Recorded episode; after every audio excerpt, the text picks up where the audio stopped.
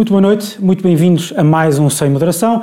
Eh, esta noite estamos sem o Pedro Delgado Alves, circunstancialmente não pode estar connosco, mas uh, permanecem o Zé Eduardo Martins, o Daniel Oliveira e eu próprio, Francisco Mendes da Silva. Esta semana temos três temas, uh, vamos abordar, como é óbvio, como não poderia deixar de ser, o início da campanha oficial, o período oficial de campanha para as eleições europeias e depois, ou antes disso, aliás, vamos ainda abordar Duas polémicas que uh, estiveram presentes na agenda mediática esta semana: a polémica em torno da participação de João Berardo na Comissão de Inquérito à Caixa Geral de Depósitos e a polémica também uh, do Ciresp e das relações entre uh, a operadora privada que o gera e o, o, Governo, que supostamente estará a ponderar a sua nacionalização. Começamos esta primeira parte pelo José Eduardo Martins.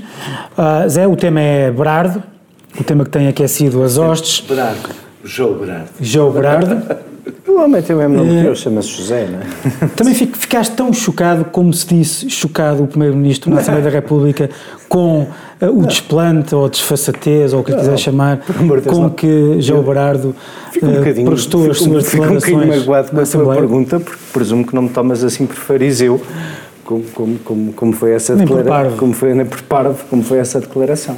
Mas eu, mas eu, eu não fiquei chocado. Hum, e vou dizer, a minha primeira reação quando vi o, o, o que se lá passou foi: mas porquê é que esta gente hum, não se dá ao respeito? Para que é que foi esta audição? Quer dizer, o que é que. O que é que havia aqui que não fosse mais interessante para o Ministério Público e para os deputados? Mas enfim, mas depois, vou dizer, até por causa da polémica que se gerou, eu achei muito útil porque uh, Berardo, na sua personalidade, decidiu uh, ilustrar o Portugal que tivemos. Que tivemos? Tivemos. Ah, deixámos de ter. Sim, sim. Bom, não sei se tu quiseres partilhar connosco alguma coisa que recentemente esteja a inquietar, eu tenho muito interesse em saber, porque eu adoraria que histórias destas não se repetissem. Não, não, não, não, não. não. Portugal que nós temos há muito tempo a que tu te referes é um Portugal de compadrios, de elites rentistas, que se encontram sempre nos mesmos restaurantes, uh, andam com os mesmos advogados, uh, fazem, há sempre uns assim que são os do regime, que vão andando entre cá e lá, uma espécie de bloco central dos interesses. Oh, oh Daniel, olha, tudo isto existe, tudo isto é triste e eu concordo contigo, infelizmente isso é tudo uma lástima. E isso uh, dificilmente algum dia nos livraremos, porque quer dizer, quando eu leio o que se escrevia há 100 e há 200 anos, não vejo grande diferença para uh, boa parte das personagens que habitam no nosso dia a dia. Não, não, não. Berardo é de um tempo em que a maioria absoluta do Partido Socialista quis controlar todas as instituições do país e isso não tem paralelo com nada que alguma vez nos tenha acontecido. Não pôr as coisas em seu sítio. Isso não tem paralelo. Um, um, um senhor ter calma com as expressões que uso, que hoje se percebe o que já se sabia, que levou 350 milhões de euros do Banco Público, que deu de garantia às ações que estava a comprar do outro banco, onde acabou de braço dado com os que lhe tinham emprestado o dinheiro a ele, foi um peão foi um peão a quem Sócrates deu um museu no centro de Lisboa, um peão, um alegre peão de uma tentativa de controlo de um conjunto de instituições em simultâneo, de uma asfixia democrática, de uma asfixia da economia, de uma asfixia de controlo que não tem paralelo em nada. Mas Berardo também é ilustrativo, e eu acho que o que se passa hoje, assim, para aquilo que, que já não é como nesse tempo, mas que ainda precisa de alguma reação. Berardo, então, da história que hoje o público revela, que pelos vistos ninguém conhecia, mas que é uma história maravilhosa, que é a história de um senhor que tinha como única coisa de valor para dar de garantia aos bancos uma coleção de arte. E conseguiu a proeza de que o seu advogado, o advogado que esteve naquela comissão parlamentar de inquérito, a dizer-lhe tudo o que ele devia dizer e a tentar limitar a, liability, a, a bomba a relógio que é a desfaçatez e o despudor do seu cliente esse advogado era ao mesmo tempo o advogado da Caixa no processo da Simpor. Esse advogado era ao mesmo tempo eh, foi administrador dos bancos que se queixam. Os bancos que se queixam de ter o seu património dilapidado durante anos tiveram esse, esse, esse, esse colaborador de João Berardo ou como administrador ou como advogado de processos importantíssimos. Mas o que é que hoje nós ficamos a saber? Nós hoje ficamos a saber que essa coleção de arte que está numa associação, pelos vistos ninguém cuidou de vigiar se dava garantias ou não dava. Eu, eu não percebo quem são os administradores e os advogados dos bancos, mas fossem há livrinhos básicos sobre garantias uh, e, e, e até os manuais mais primários de direito das obrigações explicam que ninguém ali cuidou do nosso interesse, ninguém ali cuidou do nosso interesse. O que se passou ali é basicamente, agora nós temos esta historieta de um anónimo de Palmela, região onde Berardo não tem interesse nenhum, representado por um primo direito do advogado de Berardo, decidiu impugnar as poucas garantias que os bancos tinham de alguma coisa ter da coleção de arte, que era o único banco que o senhor dava de garantia para os mil milhões de euros que espatifou. E nós chegamos à conclusão que numa ação mal contestada, os bancos deixaram passar em claro uma alteração de estatutos da associação que basicamente os expoliou de irem buscar uma qualquer garantia. Ao mesmo tempo que tinham de administrador e também de seu advogado, o advogado que lhes andava a fazer isto. Bom, se no fim desta história toda, eu, o que os seus deputados vão fazer ou não vão fazer, mais ou menos charivar e mais ou menos vídeo viral, é para o lado que eu durmo melhor. Mas se ninguém no Ministério Público ouviu esta história, a leu e está a tentar perceber o que é que se aqui passou, isso sim é que já me preocupa imenso. Daniel, como é que viste a intervenção de João Brás? Deixa-me só já agora fazer um, é notícia de hoje. O grupo parlamentar do CDS pediu a Ferro Rodrigues que, hum, enfim, comunique à, à, à, Comissão das Ordens Honoríficas, acho que é assim que se chama, que é o abrigo de, de, alguns artigos dessa, dessa, dessa lei. Eu tenho aqui o comunicado, ou a carta, aliás, carta que foi enviada pelo Grupo Parlamentar do CDS ao Presidente da Assembleia da República, que diz, e passa a citar, são deveres dos, do membro uh, da Ordem, segundo a lei, são deveres do membro da Ordem Honorífica defender e prestigiar Portugal em todas as circunstâncias, regular o seu procedimento público e privado pelos ditames da virtude e da honra e ainda dignificar a sua Ordem por todos os meios e em todas as circunstâncias. Parece que João Berardo violou tudo isto só naquela intervenção na Assembleia da República. Sim, eu, eu vou dizer, o Berardo, desta história, eu estou, devo dizer que estou um bocadinho cansado todas as virgens uh, uhum. ofendidas Incluindo aquelas que diziam que, Todas. que aquelas que bateram palmas a Bernardo quando estava a ajudar a Sócrates a salvar a PT, a salvar o BCP, etc., que não era nada a salvar. Eu, eu, felizmente tenho boa memória, não me lembro de uma única pessoa não bater palmas, praticamente ninguém não bater palmas ao Bernardo durante anos, anos. Mas, não, Aliás, foram mais ou menos não, não, as mesmas que toda a vida bater a palmas ao Ricardo Salgado. Isso não é verdade. O Ricardo Salgado era um herói, eh, ninguém sim, criticava o Ricardo Salgado. Até chegar o passo é verdade. As pessoas, as pessoas que andavam a dizer que João Bernardo estava a fazer uma conquista, estava a participar numa conquista do BCP por parte da Manguevar e José Sócrates. Estava uma das pessoas que vocês apoiaram. Uma das pessoas que o fez, vocês apoiaram, que aplaudiu uh, vocês apoiaram, é o é excelentíssimo Presidente da República, atual Presidente da República. Deixa-me lá, deixa lá falar então. Tens toda a razão. Uh, uh, sim, é verdade. Sim, é verdade. Então. É verdade. Então. O foi peão, sim, foi peão na tomada uh, do poder do BCP. Uh, uh, o empréstimo da Caixa Geral de Depósitos foi uma das partes da, dessa tomada, dessa tentada dessa tomada de poder do BCP. Eu lamento, mas não simplifico e acho que, infelizmente, eh, quem nos dera a nós que esse problema fosse um problema específico de José Sócrates, aliás, eu teria cuidado no aproveitamento eleitoral, gravoso, é eleitoral né, no, no, no, no aproveitamento, no aproveitamento eleitoral, não, não tem paralelo, no aproveitamento eleitoral, no aproveitamento eleitoral eh, eh, eh, deste caso, porque ainda podem salpicar eh, para muitos lados eh, quem é que aprovou, aprovou quem, é, quem é que aprovou o empréstimo, como nós sabemos, a Caixa Geral de Depósitos sempre foi, sempre foi uma cotada de divisão uh, de lugares entre o PS, PSD e o CDS, os três, uh, sempre com presença dos três, para garantir os devidos equilíbrios, e eu não quero, não quero, não quero puxar luz, mas tenho já aqui claro, não, é, não foste tu nem ele, não é isso que eu estou a dizer. Tenho a vantagem de, talvez porque os partidos a que apoiei nunca tiveram poder, não sei se seria diferente se tivessem.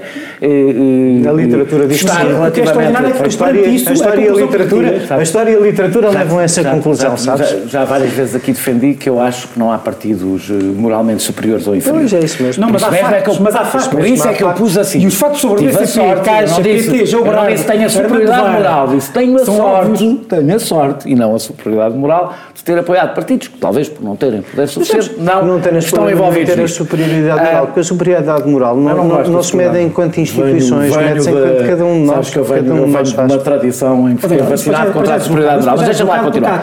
Deixa-me lá continuar. A ti ninguém te acusou estás do lado de Eu não estou a de vocês. E tu, em resposta, confirmando que esse são factos verdade, com estás no fundo a dizer que nós estamos aqui com algum problema de legitimidade. Era o que mais faltava. O que aconteceu aqui, desculpa, vais ter que ouvir isto. O que aconteceu aqui foi, é mais tua que nossa. O que aconteceu aqui, sim, de defesa, de defesa. O que aconteceu neste caso são factos que são mais que provados e há uma cadeia de responsabilidade e de factos absolutamente óbvios. Não, e tu, estás, e tu, tu reconheces que esses factos são. Tu reconheces que esses factos. Estás a responder a coisas que eu nem disse. Deixa-me acabar. Esses factos são óbvios, são reconhecidos por ti, só que tu a, a, a conclusão que retiras é uma conclusão não que é chutar para o punhal. É para a estratosfera, para apagar tudo. Literalmente como para. Se, como se José Sócrates fosse igual, quer dizer que José Sócrates fosse, é igual a, por não. exemplo, Celeste Cardona. Não, não, é o que tu queres fazer. Isso é, é absolutamente é, inacreditável. É, Existe mais sobre ti do que sobre a Celeste Cardona e sobre José Sócrates. Não falei da Celeste Cardona, mas pronto. já estás a avançar para a Celeste Cardona. Não, porque é o caso que tens para apresentar. Nada disso. O caso que tens para apresentar. Dizer só, dizer só, que a única coisa que eu disse é os partidos, não estou a falar de vocês que não estão, acho eu, em campanha eleitoral, estou a falar que os partidos que estão a utilizar este assunto como grande assunto de campanha, para terem cuidado tático, porque pode, este, mas, se há assunto, se há assunto contra, que é, faz um chute e a bola cai na lama e salpica toda a gente, é tudo que tem a ver com Caixa Geral de Depósitos, como já devíamos mas ter aprendido. Mas salpicar toda a gente, achas que salpica na mesma medida? Do que as pessoas que tiveram a, a controlar, a fazer. Medida. Ah, Há pessoas que ficam com mais lama, outras com menos lama. Deixa eu continuar. Até podemos falar para a semana. O mesmíssimo, eu devo dizer que sobre, por exemplo, o caso do, do, do, CCB, estou especialmente à vontade só por esta razão. É um assunto, porque eu, como eu apanhava, acompanhava na altura bastante as questões de política cultural, eu escrevi abundantemente. Não houve ninguém, ninguém que não tivesse percebido eu não sei se aquilo foi troca ou não, ou não foi troca, não tenho como dizer se foi troca ou não foi troca, tenho como dizer uma coisa: foi um péssimo negócio para o Estado. Escreveu na altura, disse-o, repetiu que era uma vergonha. Era uma vergonha porque basicamente o Estado cedia um espaço seu para valorizar uma coleção privada, tinha toda a despesa, não ficava com nada, ou seja, era um negócio ruinoso. E perdia um espaço nobre e para as posições temporárias, rotativas. Portanto, foi ruinoso, foi um negócio ruinoso que devo recordar, que não mereceu, que me recorde, grandes reparos, em geral, da oposição. Primeiro, porque as atividades culturais não são tidas pelos partidos de direita como um assunto muito nobre para fazer oposição, infelizmente, e acho que fazem mal. Eh, segundo, porque não. Porque estava a abrir um museu de arte moderna, aquilo teve passadeiras, o povo foi à borla e ninguém queria fazer o papel de alguém que estava a estragar a festa. É verdade, recordas-te se alguém fez? Marcelo, Marcelo Rebelo de Souza Nesse ano, como vocês sabem... Condecorou. Não, não condecorou. Quem condecorou foi Ramalho não, sim. sim.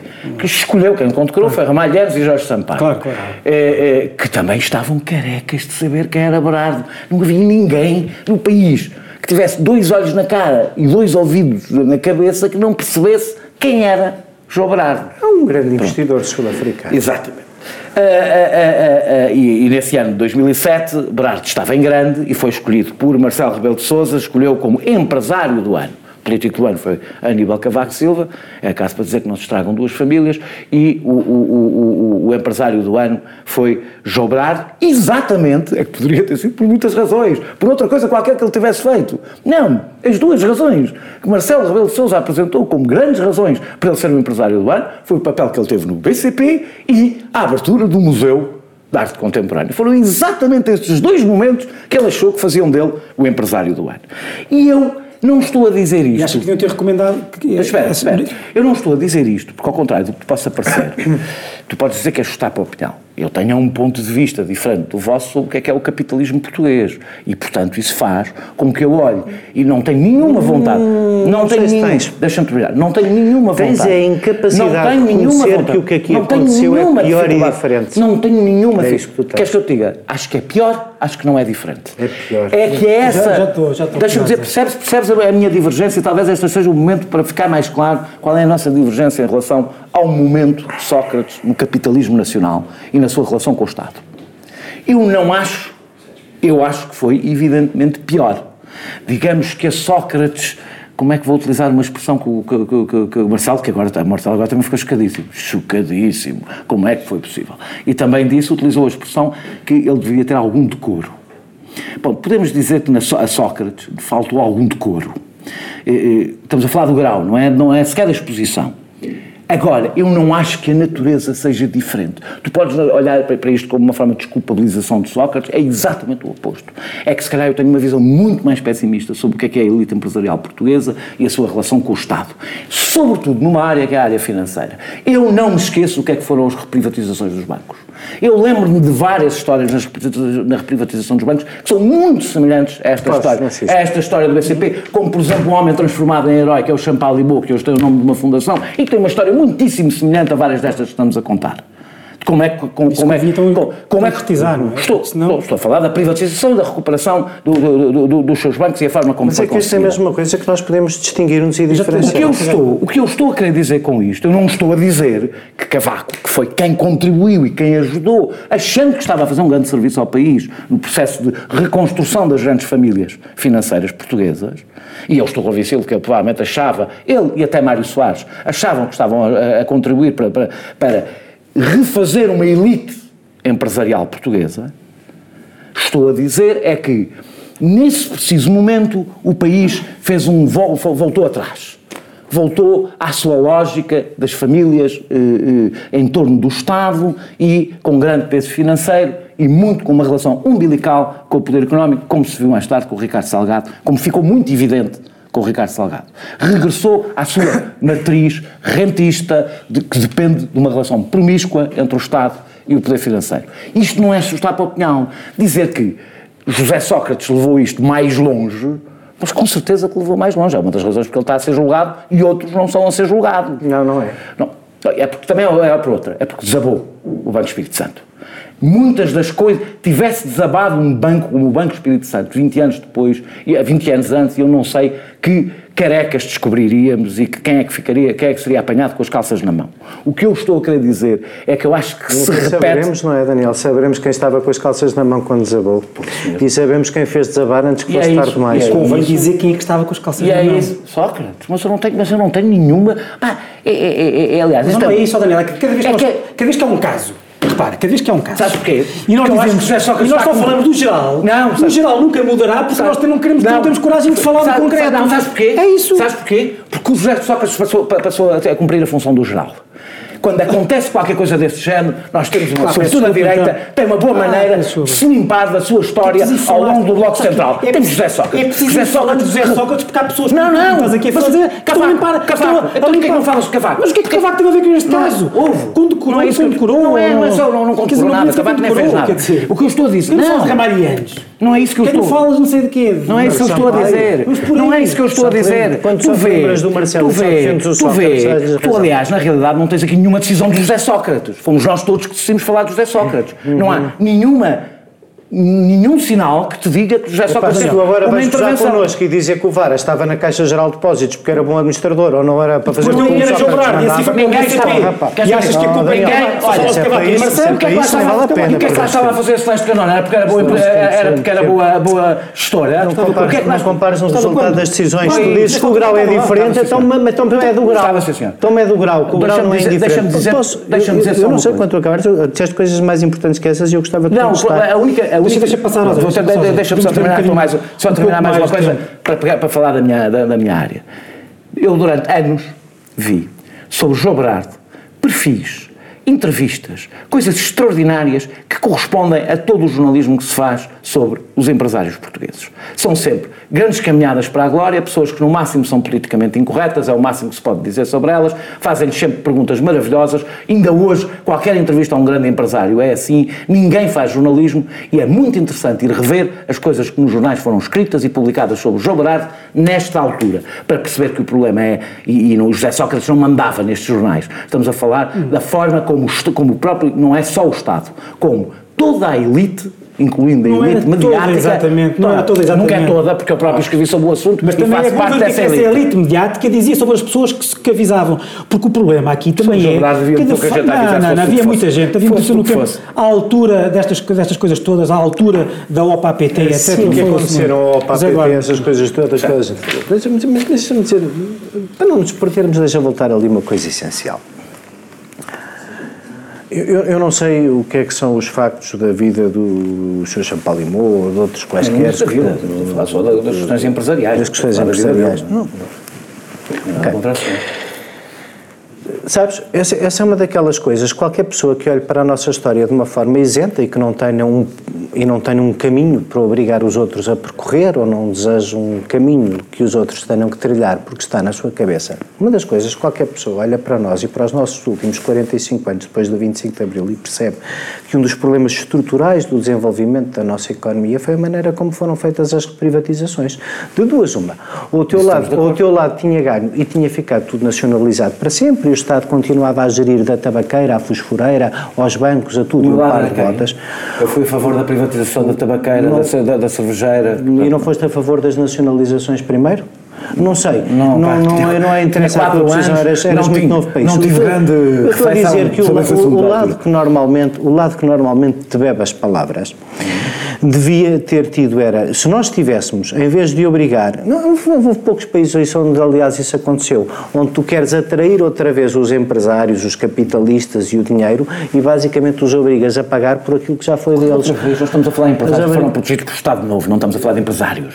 Estamos a falar de outra coisa, não são empresários. Pois, eram os capitalistas que tinhas num país sem capital. Eram os, capitalistas que o Salazar Eram criou. os capitalistas que tinhas num país sem capital. Mas eu não incluí o Soares nesta crítica era, que fiz. Era os capitalistas... Não, te esqueceste. Não, não, não disse era, falei era, Eram os capitalistas que tinhas e, portanto, quando os fostes buscar, em vez de os obrigares a pagar pelo que já era deles, talvez pudesses ter tido uma banca diferente, uma banca verdadeiramente de capital e de apoio às empresas, se as privatizações não tivessem sido feitas como foram. Mas isso era um tema que nós podíamos ficar o resto do programa a discutir com detalhe e dificilmente chegaríamos a uma conclusão, porque a nossa visão do mundo não é igual e, portanto, eu, eu, eu acreditava que um país em que as privatizações, não era preciso pagar-lhes indenizações pelo que lhes tiraram, mas em que as coisas lhes fossem entregues, não, não se pagaram.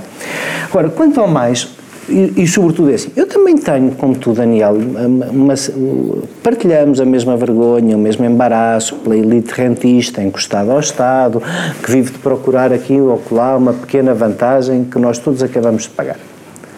Isso, infelizmente, é um mal endémico para o qual pessoas enfim, que se dizem se dizem, se presumem, gostam de ser sérias como nós, quer dizer, até nos dão uma hora para virmos aqui por semana, poder dizer tudo o que nos apetece sobre essas pessoas e, e, e verberar esse rentismo. Não podemos é confundir esse problema endémico de décadas, se não de séculos, em Portugal, com um momento da nossa história que não tem paralelo, que é, deste uma maioria absoluta ao Partido Socialista e o Partido Socialista teve um primeiro-ministro, não, não é, não é, isto não é uma medalha na lapela, ninguém tem orgulho nisto, estás a ver? Ninguém usa isto porque... porque, porque Para não falar de política. Mas é não falar de política? Isto é política. Não, não, falar de mais nada. Este tipo usou o Banco do Estado. Este tipo manipulou o Banco do Estado para controlar a TVI, para controlar a comunicação social, para controlar o resto do sistema financeiro e para controlar as empresas centrais. Isto é a subversão da democracia de uma forma que não tem paralelo, não é igual a nada.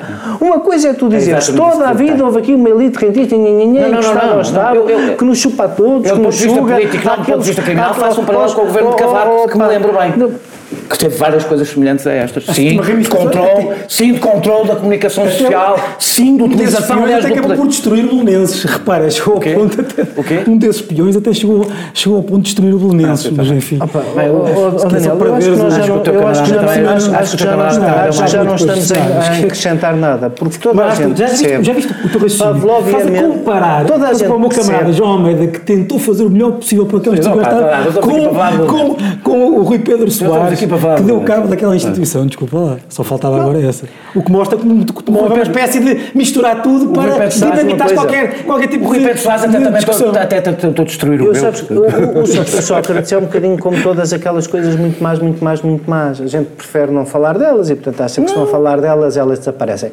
O Sócrates e o que se passou no governo de Sócrates, metade dos membros são membros deste atual governo, mais que não seja isso obriga à vigilância democrática, o que se passou no centro do Sócrates, e isso com este termino, não tem, do meu ponto de vista, paralelo com nada do que muito mal, eu concordo contigo, sempre cá existiu. Não tem paralelo com nada. Não é uma é questão, não é uma questão de grau. É que foi muito mais dimensão. é uma questão de grau, mas não é uma questão de grau. É, é uma questão uh, de, de filosofia, é uma questão de atuação.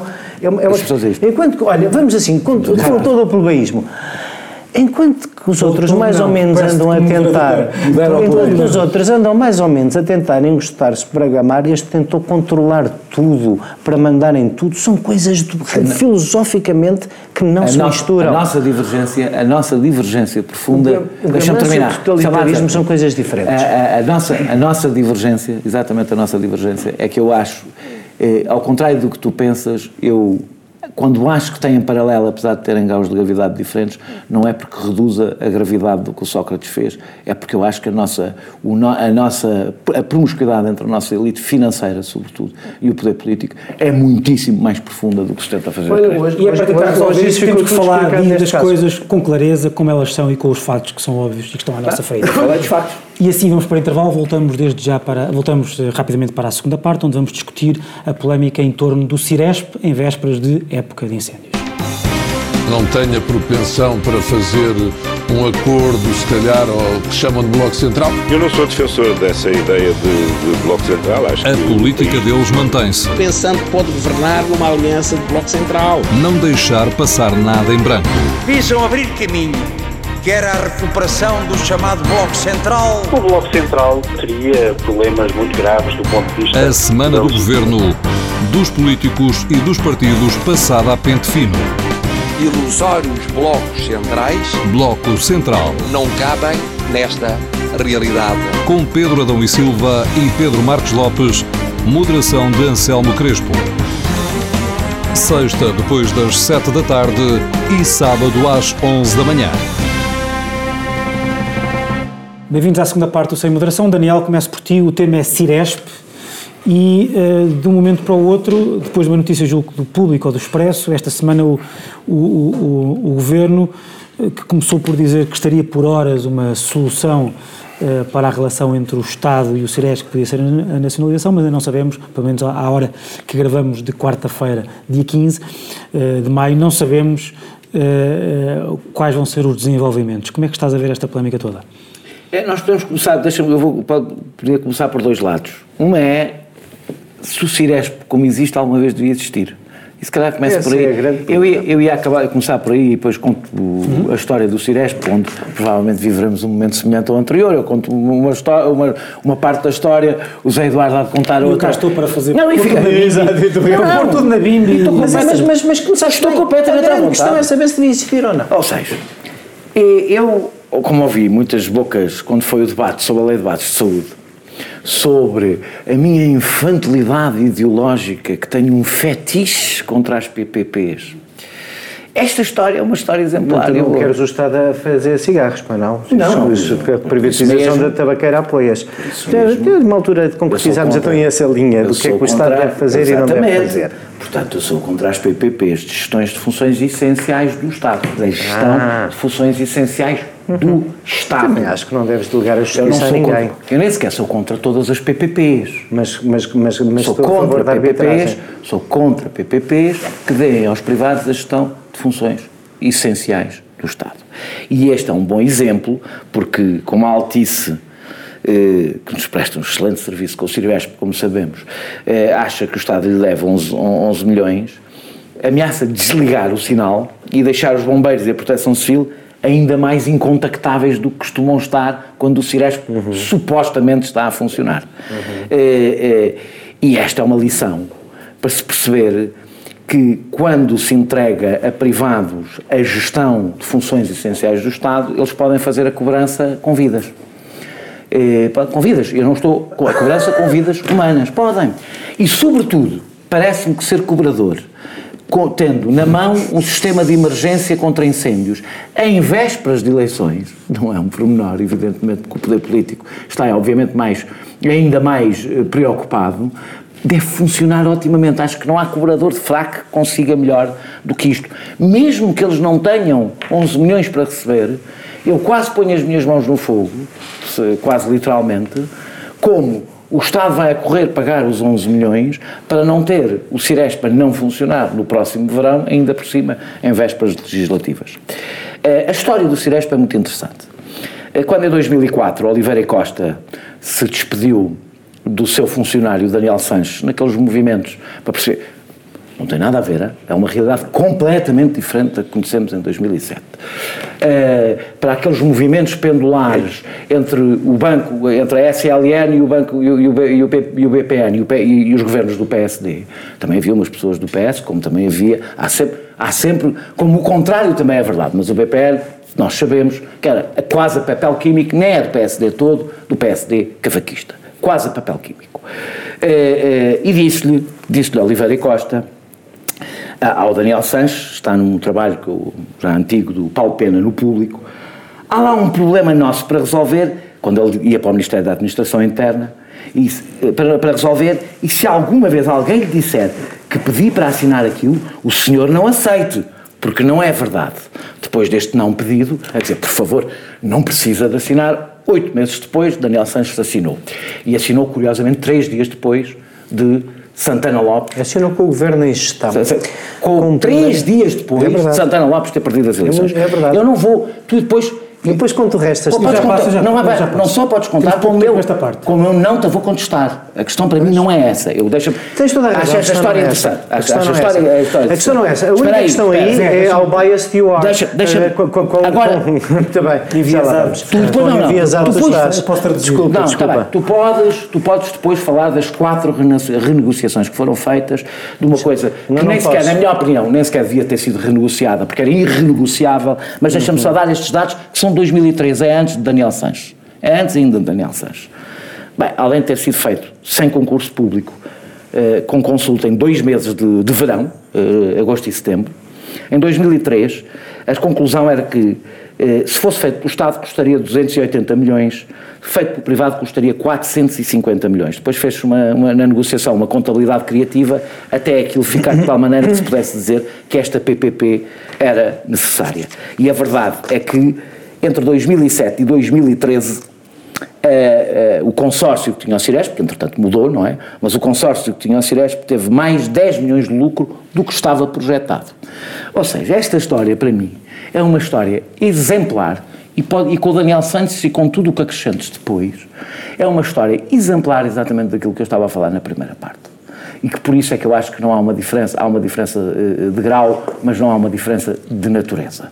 E numa área espe especialmente sensível, especialmente arriscada e Infelizmente, neste caso, eu não estou a responsabilizar nenhuma das pessoas concretas que referi, evidentemente, se pagou com vidas. De uma coisa que, evidentemente, tinha e tem de estar nas mãos do Estado, e, portanto, termino dizendo: eu defendo a nacionalização, mesmo que o Ciresp estivesse a correr bem. Eu defendo a nacionalização porque acho impensável que um sistema de emergência que levanta até uma questão de soberania territorial e do Estado não tenha o controle do Estado. Antes de passar ao Zé Eduardo, Daniel, deixa-me só dizer o seguinte, eu concordo contigo que são, esta história é exemplar. Só que para ser exemplar e para nós aprendermos alguma coisa com ela, temos que fazer exatamente o que tu fizeste. Dizer os nomes, Oliveira Costa, Daniel Sanches, dizer o que é que todos eles fizeram. Foi isso mesmo que nós tentámos dizer na primeira parte. Sim, na primeira parte não quiseste dizer os nomes, não discordo, quis falar do, do capitalismo. Não, não, já, isto é um capitalismo. Mas, mas, mas dizer, Sócrates, Lara, Brado, o que cada um deles fez. Ser exatamente a mesma coisa. O que eu queria que tivesse feito na primeira parte, ou achava que pudeste ter feito, exatamente o que fizeste agora. Estás a fingir, porque exatamente tu interrompeste logo no início. Não, não, volta aqui, comecei por não, tu começaste a falar da CDS não é, não, não, não, e do PSD e a Caixa. Eu comecei, eu comecei exatamente isso. eu comecei exatamente por dizer que foi aprovado pela Caixa Geral de Depósitos eh, numa luta pelo BCP uma Caixa Geral de Depósitos que era dominada pelo PS. Sim, mas preferiste falar sobre o capitalismo português. Começaste a falar sobre a estratosfera do capitalismo português. Eu também falei da estratosfera, só que a estratosfera é equilibrador. Zé, o resto da história podes contá-la tu. Hum. Não, queria começar por outra coisa. Queria começar por um registro de conflito de interesses uh, em nome da seriedade, como uh, o Ciresp era um consórcio constituído por cinco participantes, cada um tinha os seus advogados e eles não perfilhavam uh, todos o mesmo ponto de vista. Quando foi uma renegociação há quatro ou cinco anos, eu fui durante seis meses contratado pelo Ciresp na altura em que a PPP passou a custar menos de 30 milhões de euros ao Estado. E durante seis meses fui advogado do Ciresp, conheci bem o contrato do Ciresp. Fora disto, não tenho nem para trás, nem para a frente, nenhuma relação profissional que não sejam eu desses seis meses, mas quero que fique aqui registado, porque eu nestas coisas, não só nunca me ouvem falar daquilo que trato na televisão, não sou desses advogados, como sobretudo quando se cruza com a opinião que me convidam para dar, eu gosto que fique tudo clarinho para saber quem é que fez o quê aqui. Agora posso voltar à história com os nomes que o Daniel ali pôs. Mas, sobretudo, interessa-me é discutir o princípio. É o que é que são as parcerias público-privadas admissíveis, o que é que o Estado deve fazer, o que é que o Estado não deve fazer. Já sabemos que não deve fazer cigarros, já devemos, sabemos que não deve fazer uma série de coisas que o Daniel apoiou nas privatizações, mas é justamente preciso saber quais são e como é que acontecem que estas funções, algumas funções do Estado, acabem do lado dos privados e se o problema é que elas estejam a ser exercidas por privados ou se o problema é que os privados, que o Estado negocie de forma a ficar sempre na moda baixo, a ficar sempre prejudicado, a dar sempre a alguém a possibilidade de cobrar a dívida cortando o serviço. Porque há muitas maneiras de fazer relação, muitas maneiras de fazer contratos e o problema, como na primeira parte, é quando são os mesmos a fazer os contratos de um lado e os mesmos a fazer contratos do outro. Isso é que eu falei de Daniel relação à história... Porque o vai relação... de um sítio para outro. Há um conflito de interesses, por isso é que Sim. eu falo de Daniel Santos não, mas, então, mas então podias ter pesquisado um bocadinho mais. O conflito de interesses nessa altura era entre dois bancos portugueses que apoiavam duas operadoras estrangeiras, ambas para oferecer uma solução tecnológica que o Estado não tinha. No resto, a Altis, que tu falas, serve de rede. Uhum. Havia de um lado a Motorola, do outro lado a Siemens, do lado da Motorola estava o BPN, quer saber? Eu já agora, se as pessoas estão em casa convém saber, do lado do BE estava a Siemens. No fim, quando esse Ministro da Administração Interna, que fez essa coisa danosa, que eu concordo contigo, não devia ter feito, sobretudo não devia ter assinado num governo de gestão esse contrato, veio a seguir outro Ministro da Administração Interna chamado António Costa. E a partir da entrada de António Costa, o grande conciliador no tema, uh, o contrato fez por menos cerca de 5 a 6% do que inicialmente se fez com Daniel Sanches, assinou-se exatamente nos mesmos termos e os parceiros acabaram todos em paz e todos, ninguém contestou, ninguém se atirou ao concurso, ninguém se queixou, até o doutor Ricardo Salgado, nessa altura, acabou por ficar contente com o resultado quando à partida se previa que não ficasse. Portanto, sim, tens razão. O Ciresp, sim, é uma bela história da quantidade, não de, do, do, do, demónio de que são as parcerias público-privadas, não de uma solução tecnológica que de 2005 a 2019, se não ficasse obsoleta, nós não vivíamos neste mundo, como é evidente como é evidente. Estamos a falar de uma, de, uma, de uma tecnologia que já nem ninguém vende, já nem ninguém usa, era o topo de gama na altura. O topo de gama da altura, como tu sabes, quando olhas para o teu telemóvel, muda de ano para ano, sobretudo na área da tecnologia. O problema não é que uma PPP dê altice ou quem quer que seja, que tem o direito a cobrar-se uma dívida, de cortar um serviço essencial. O problema é ter-se feito um contrato. O problema é quem negociou um contrato e deu esse poder. E, portanto... O que é que achas que o Governo deve fazer agora? O que me parece Sim. que o Governo deve fazer que o agora... Estado, no fundo, que o, Governo... o Estado agora tem que lidar com a realidade, que é para isso que nós pagamos impostos. É para sermos o melhor serviço possível lidando com a realidade. E, portanto, o que o Estado tem que fazer agora é, de uma vez por todas, uma negociação honesta, olhar para os contratos que tem e não perder mais tempo. Se der dinheiro ao abrigo dos contratos, pagar. Quanto ao mais, vamos lá ver se nos entendemos. O Ciresp não é uma PPP para 10 anos. Se, se, o, dois, é? se, a maioria.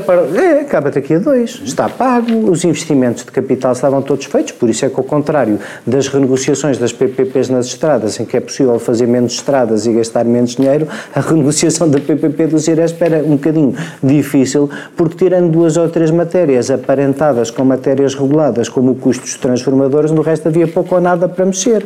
O problema do Ciresp são os contratos feitos por Daniel Sanches e ratificados por António Costa. Se tivessem negociado melhor em nome do Estado, nós não tínhamos de facto delegado nenhuma função que pusesse em causa vidas, tínhamos uma PPP que estava a acabar daqui a dois anos, e quanto à coerência ideológica para o futuro, pois tu andaste quatro anos a apoiar o Primeiro-Ministro António Costa. Daqui a dois, daqui a dois anos, daqui a dois anos, nunca hesitei em criticá-lo quando era o caso. Eu sei que foi sempre como, como reserva, e bem, como vês agora, fizeste bem ter cuidado. Mas uh, uh, quando uh, daqui a dois anos. Mas daqui, os daqui a dois anos ele não será Primeiro-Ministro. Mas não deixa de ser não curioso sabe. avaliar. Como é que sabe? Não, espero que não seja. É um desejo meu. É um desejo meu. É um desejo meu. Não é o mais provável. Não, é um desejo meu, deixa lá, que às vezes alguns concretizam-se. E, portanto, daqui vamos ver o que é que o Partido Socialista escreve sobre a titularidade do sistema de comunicações do Estado Mas tu achas no que seu esta, próximo esta, esta conversa eleitoral. sobre nacionalização é séria ou é uma, uma ameaça para Esta obrigar à negociação? Eu acho, eu acho que é uma ameaça. É, eu acho que é só uma, para obrigar à renegociação. Mas se for uma ameaça para obrigar à renegociação, o Estado está a fazer bem. Se for nacionalizar a dois anos do fim do contrato, o Estado está a arranjar um problema a si próprio, como é evidente. O problema é que tens, tens dois, mais dois períodos de, de, de, de, incêndios, mais um, não é? Porque o próximo, para o próximo já não vai efeito. só para incêndios, para começar, isso é uma confusão. E depois, então, deixa-me só dizer uma coisa. Sabe qual é uma cláusula que está, que está no Ciresp? Uma das cláusulas que existe no contrato é que o Ciresp não, só, não pode ser responsabilizado em casos de Uh, atos de Deus, como é que se diz? De, sim, de... são atos de força, uh, circunstâncias de força maior, já não sei. Acts of God. Acts of God, Acts of God, o que não deixa de ser interessante, tendo em conta pelo sistema que é para funcionar quando há calamidades. Não, julgo que, julgo que aí tem, essa, essa cláusula tem que ser interpretada de acordo com o contexto geral do contrato e o contexto geral do contrato, uh, do contexto, resulta que, que se houver um incêndio ele não fica desresponsabilizado. Mas é que se houver um sismo, se houver um sismo não fica desresponsabilizado. Não é? Aquilo não serve só para incêndio. Não é isso. Se houver um sismo, não é. Já não está tem que funcionar. Nós, o professor Caval da Silva, mas ainda há muita gente capaz de explicar isso. Porque quando ele foi à Albufeira e falou de Act of God, também foi muito usado por ignorantes que, que, não estavam a perceber do que é que ele estava a Eu até nem ia dizer Act of God, eu ia dizer calamidades naturais. Uma coisa diferente é tu dizeres o Ciresp tem que funcionar se houver um sismo. Outra coisa é tu dizeres as infraestruturas do Ciresp foram engolidas por um sismo, é a mesma coisa que dizeres que os bombeiros que caíram na cratera têm a obrigação de ir apagar o fogo. Exatamente. Uh, e é assim que fechamos a segunda parte do Sem Moderação desta noite. Voltamos para a terceira, que pode ser vista e ouvida aqui no canal Q ou ouvida no podcast da TSF, que ficará disponível em breve. Até já. Os sítios precisam de Estado e os Estados precisam de sítio. Num mundo em turbulência, as explicações para o estado do sítio. Um olhar global e especializado para as histórias e protagonistas que marcam o nosso tempo. Estamos mais livres ou mais sitiados? Quanto mais sitiados, mais livres. O Estado do Sítio. Um programa de Ricardo Alexandre e José Cotileiro. Ao sábado ao meio-dia e sempre em podcast em tsf.pt.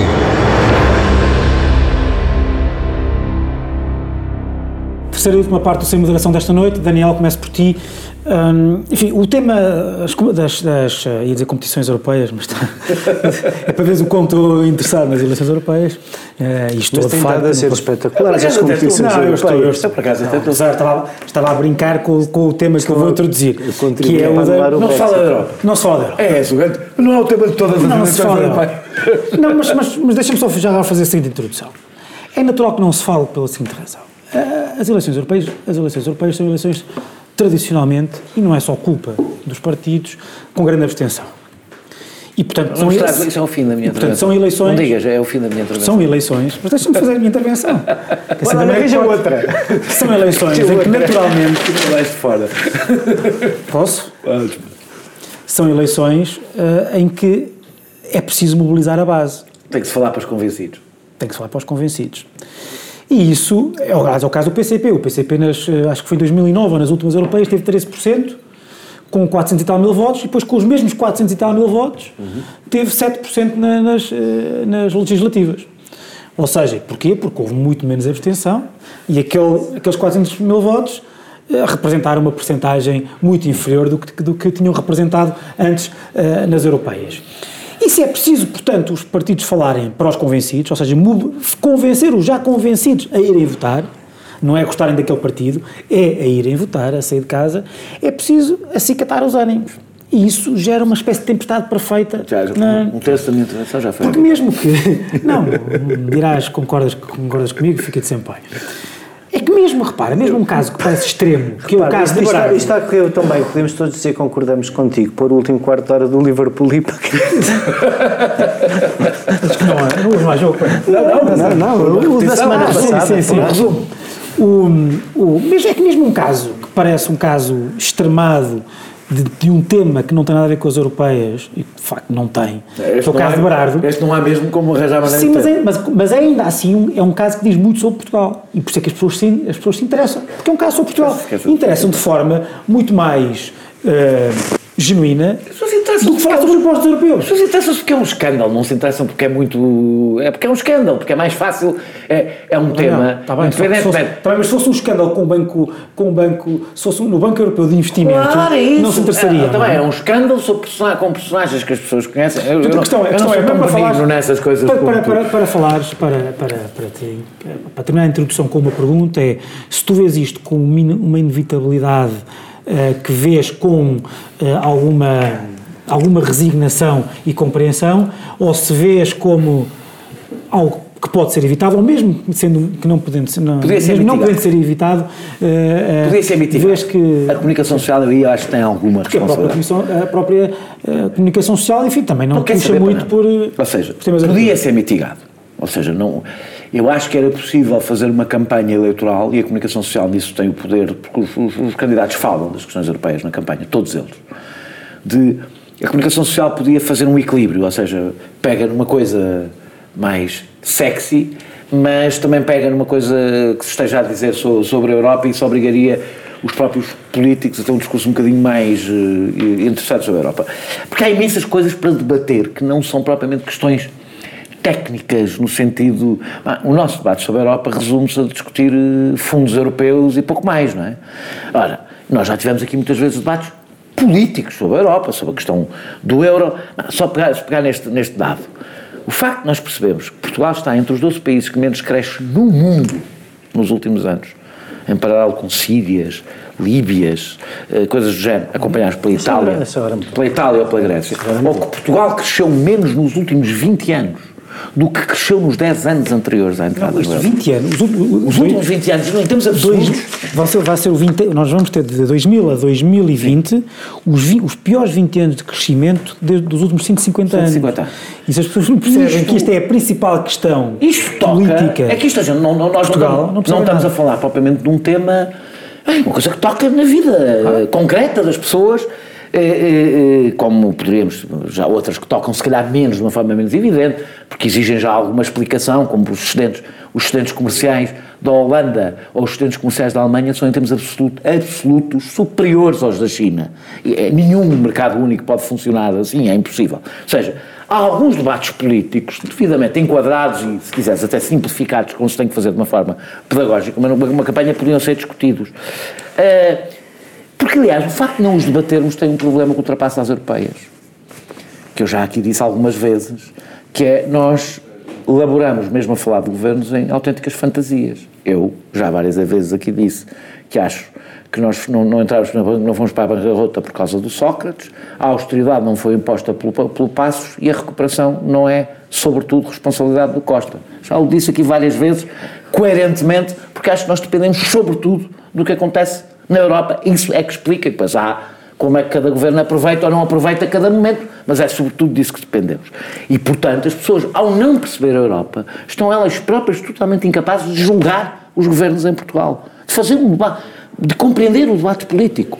É, é, é, e a razão por que não debatemos é, é, esta, eu acho que é mesmo esta. É, os políticos sabem que um discurso sobre a Europa não vale votos e os jornalistas sabem que um discurso sobre a Europa não vale audiência. E isto obriga-nos a fazer o debate, que já fizemos aqui, portanto eu não vou voltar a fazer, como o facto de não existir uma comunidade Sim, europeia, não existir um povo europeu, não existir uma democracia europeia, não é porque os assuntos não nos digam respeito, não é por eles não serem muitíssimo importantes para as nossas vidas concretas, não são discussões abstratas. Quando discutimos o euro é uma discussão muitíssimo concreta, mais concreta que muitas das discussões eh, que se têm em eleições legislativas. O problema é que as pessoas não sentem que estão a falar de uma realidade que, que tem a ver com ela e isto é um lado subjetivo, que a democracia. E é um pouco mais do que depende. isso, porque não é só, tens razão nisso, de que as pessoas não sentem a Europa como um chão comum, como sentem em Portugal como Sim. um chão comum, e portanto não, quer dizer, não se empenham na discussão e Sim. não assentem como uma discussão sobre a sua vida. Uhum. Mas, mas, é. Mas para além disso, sendo, há a contradição que é, enfim, mortífera para estas, para as suas expectativas, que é a de que, a circunstância de que nós estamos a votar para pessoas que sobre esses problemas, sobre essas decisões, não têm poder nenhum. Nenhum. Pois claro. Diga lá, o Parlamento.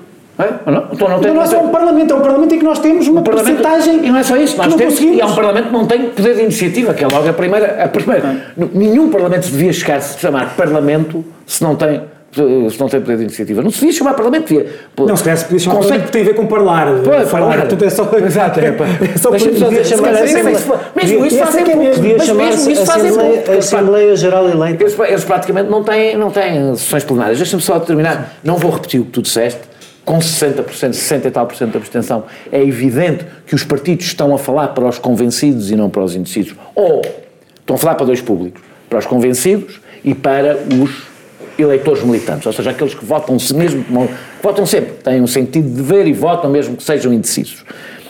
Há aqui um efeito que eu queria acrescentar, e pronto, assim já posso acrescentar, que é o mínimo de polémica. Há o efeito Paulo Rangel.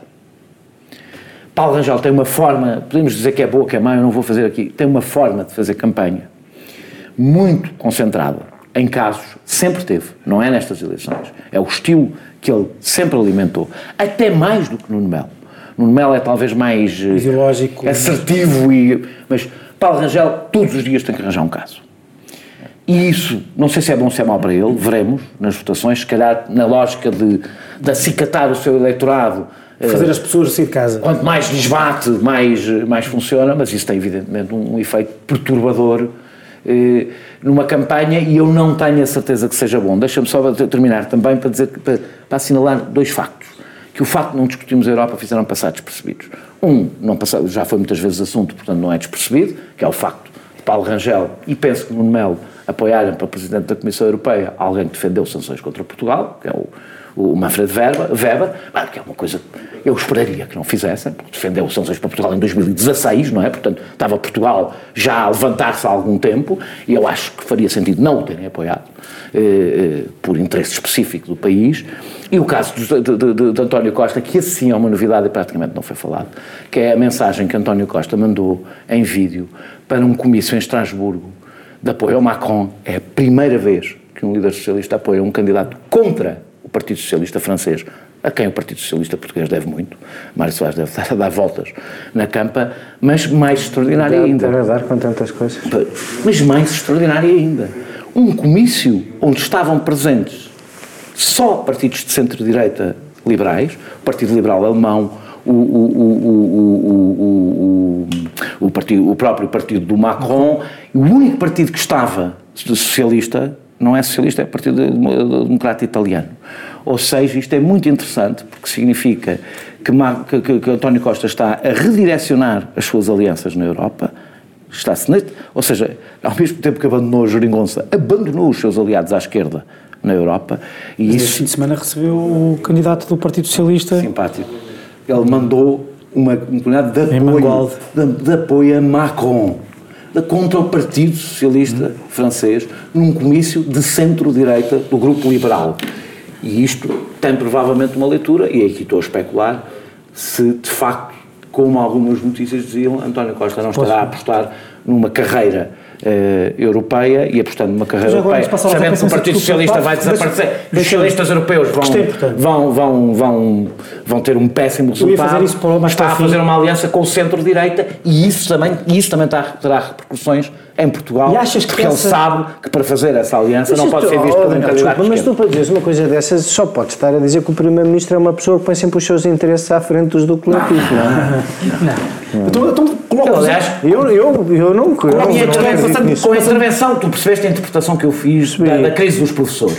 E a interpretação que eu fiz da crise dos professores é porque eu, ao contrário de outras pessoas, que algumas não percebem porque é que eu tenho esta posição, é que eu acho a crise dos professores mudou, uh, criou, uh, marcou uma mudagem, uma, uma, uma alteração, uma alteração na estratégia de António Costa e desempenha aí um papel. Eu acho que foi o ponto culminante de uma, uma mudança estratégica que já vinha. Mas isso, mas já eu não acho que ele decidiu as professores mudá-la. Aliás, acho que foi a lei de base de saúde. Sim. É, aliás, o início dessa Eu vou tentar, eu vou tentar, enfim, quero passar ao Zé Eduardo, mas com, de duas formas. Primeiro, uh, esta falta de conversa ou de discussão sobre, sobre a União Europeia, sobre os temas relevantes uh, europeus, também é um pouco culpa de António Costa, porque foi António Costa, em primeiro lugar, na escolha da sua lista, que uh, coloca lá membros do, não, membros do governo.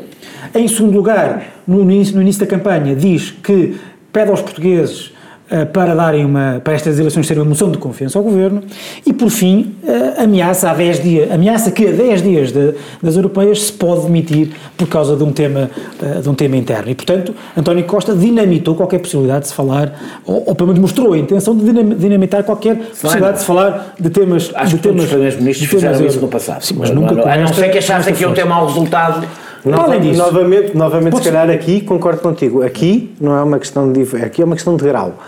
Não acho que Sim, aqui o grau foi muito exagerado. Sabes, que é, sabes onde é que não foi? No governo anterior, como o governo anterior estava num mau momento de popularidade, quis que as eleições fossem sobre a Europa. Eu acho que os raciocínios do governo é se acham que têm popularidade, querem que seja um referendo à governação, se acham que não têm popularidade, querem que seja um comentário, seja uma eleição comentário barra política, barra, barra, barra, barra pergunta que me foi suscitada aqui pelo, pelo fim da intervenção do Daniel. Achas que estas, uh, estes rumores, estas notícias do Financial Times sobre a possibilidade de António Costa suceder a Donald Tusk têm algum fundo de verdade?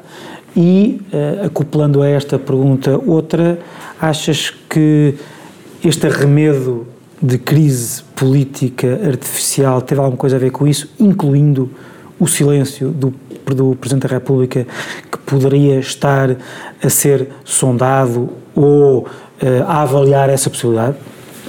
Enfim, são duas perguntas não, muito diferentes. A, pergunta, a primeira é sobre os temas europeus ou não, a, a segunda Vamos a segunda junto com o resto. Portanto, a primeira junto com o resto, portanto, deixa-me começar pela segunda. Não faça mais pequena ideia. Mas eu, eu uh, vivi uh, como parvo, não tem outro nome, o que se passou com Durão Barroso. E, portanto, não me custa nada imaginar uma coisa parecida com essas. As pessoas não fazem ideia que Camilo Carteias foi apiado uma noite uh, uh, do governo para Arlindo Cunha. Camilo Carteias era ministro do Ambiente, Durão Barroso substituiu à meia da noite por Arlindo Cunha, porque na, na, Europa não suspeitávamos nós, mas Arlindo Cunha estava marcado para Comissário da Agricultura, que era o posto mais importante que Portugal já tinha tido, e, portanto, alguém na superestrutura, chamemos-lhe assim para não lhe chamar o que devemos, europeia, um, decidiu que Barroso tinha uma hipótese, e, portanto, Barroso arrumou aquele peão e, e foi à sua vida como se viu. E, portanto, uh, quer dizer, e, portanto, e, portanto não, não, não, não me... Como, como António Costa seria. Sim, sim, sim, sim são, são pessoas que mudam o mundo e a gente... É são, pessoas que, São pessoas vão mudar o mundo, são, são pessoas que vão mudar o mundo e não lhe devemos cortar as asas. São pessoas que ligam mais ao seu estatuto do que, do, do, do que à marca que realmente deixam. Sim, mas isso de facto quer dizer... Hum, sim, concordo. Tem muita ambição e pouco António, António Costa e Durão Barroso, nessa medida, não são assim tão diferentes. Não, concordo contigo, infelizmente. Bom, portanto, eu não faço ideia, mas não me custa nada a imaginar. Não faço ideia se é mentira, se é verdade, mas não, não, não me custa nada a imaginar, porque vejo no Primeiro-Ministro um tático que tem sempre o seu interesse da manhã uh, como, como guia último da sua ação e, portanto, não me custa imaginar. A primeira, quer dizer, também podia dar esta mesma resposta que acabei de dar agora. Claro que sim.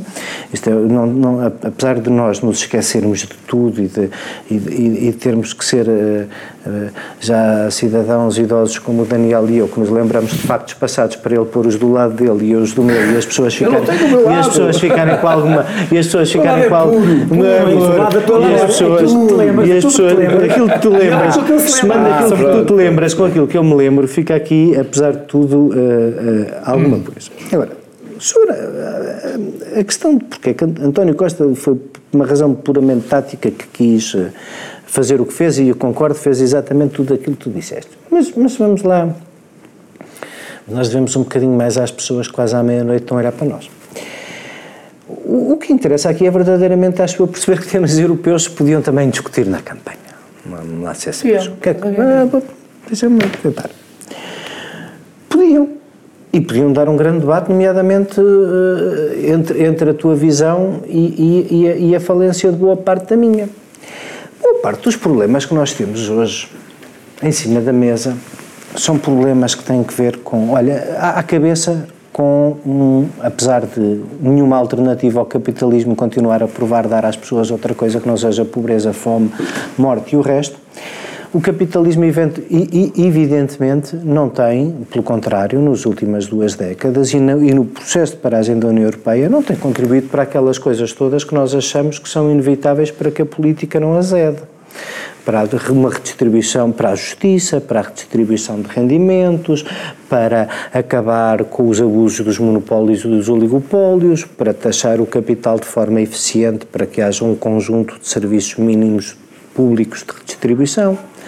E, portanto, todas essas coisas não têm solução a nível nacional. Portanto, isto precisava da coragem do desenho, os problemas das alterações climáticas, do ambiente, do plástico, tudo aquilo de que andam a falar, a maior parte dessas questões precisam de uma resposta de que a União Europeia se tem vindo a admitir cada vez mais. Mas repara que a própria União Europeia não é suficiente para esses problemas. Não, não, não mas há mínimos. Porquê que o Siriza, o Cinco Estrelas, o, lá, o Salvini... Siriza agora está todos, no, o todos, agora está, na, está no bolo do Costa, todos que diz que vai, o, que diz vai do, do Macron a, a, esse a, meu ponto, esse é o meu ponto. Macron a esse é o meu ponto. Esse afunilamento hum?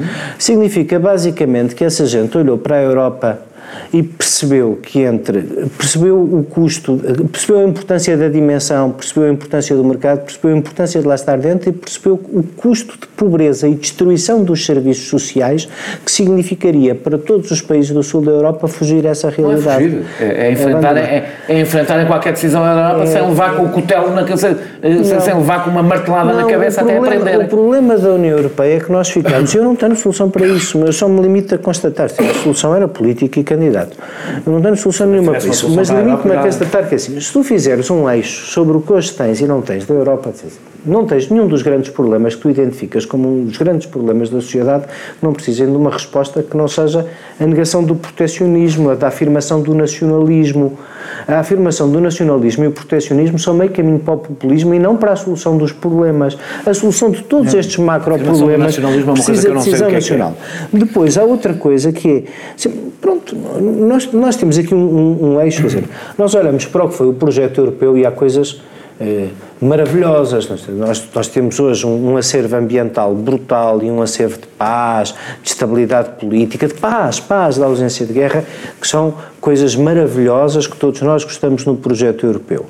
Mas queixamos-nos de não haver redistribuição, de não haver taxação de capital, de não haver mais justiça, quando queremos tirar, por medo da força da realpolitik, quisemos tirar todos os instrumentos de aprofundamento dessa partilha à União Europeia por recearmos com ela. Porque não era partilha? Pois, então... É, é exatamente porque não era partilha. Então olha, então, olha, Daniel, não sei que temas europeus podemos discutir podemos, aqui.